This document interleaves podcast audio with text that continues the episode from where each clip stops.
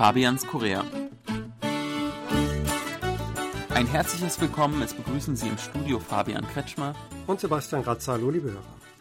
Wer in Südkorea Restaurants besucht, der wird sie in letzter Zeit immer häufiger gesehen haben. Die sogenannten Bestellautomaten.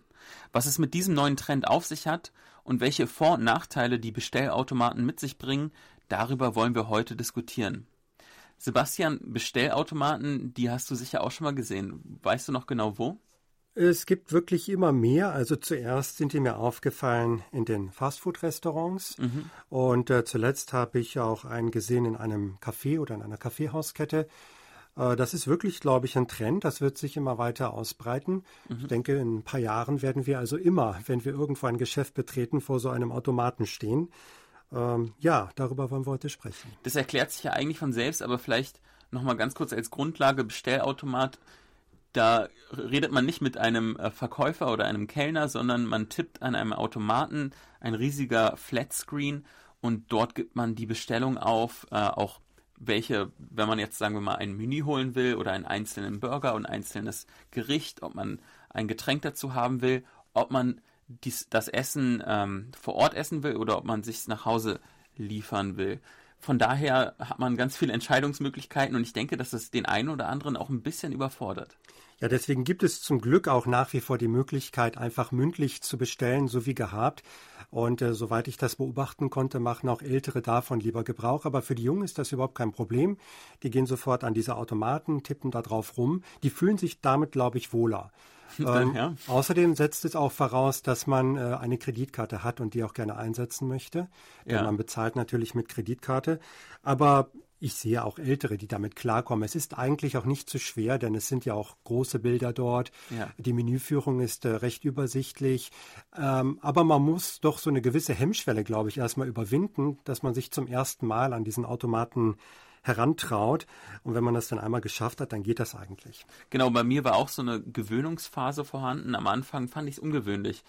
Und wenn ich mit äh, Bekannten rede, die ein bisschen jünger sind als ich, äh, für die ist es sehr angenehm. Und zwar vor allem, weil die eigentlich äh, keine Lust haben, manchmal ähm, ja, menschlichen Kontakt zu haben. Das klingt jetzt ein bisschen dystopisch, aber ich glaube, das spielt auch eine Rolle. Aber nüchtern betrachtet ist es sehr effizient. Also Wartezeiten können vermindert werden und ähm, ja, es geht alles viel schneller. Und es gibt auch keine Missverständnisse.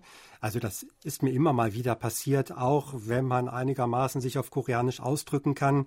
Wenn man mal nicht richtig aufgepasst hat, dann hat man plötzlich die falsche Größe bestellt oder mehr Zucker im Getränk, als man eigentlich erhofft hatte oder erwartet hatte. Also das kann man dann alles genau selber bestimmen. Man tippt das an, gibt das ein und insofern ist das auch sicherer und bequemer. Ja, ich finde, äh, Automaten oder auch Roboter sind ja sowieso in Südkorea ein ganz großer Trend.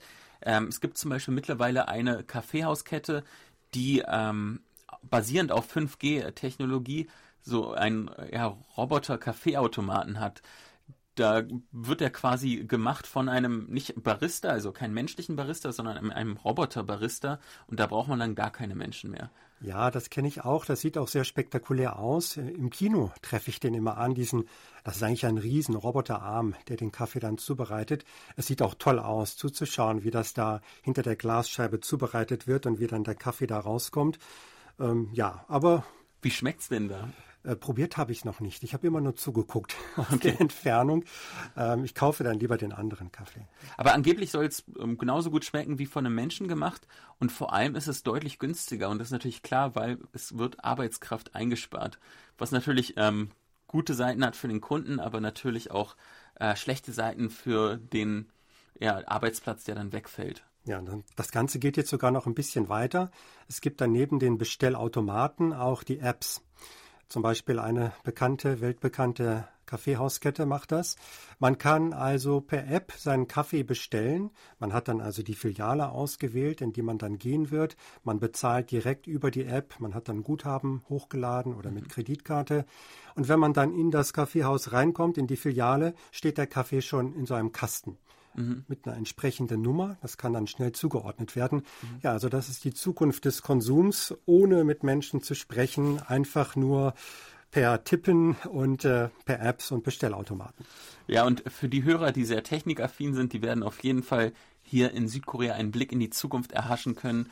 auch sei es nur beim Fastfood-Restaurant oder beim Café. Von daher auf jeden Fall eine Empfehlung, nach Korea zu kommen. Ja, auf jeden Fall. Bis zur nächsten Woche. Tschüss.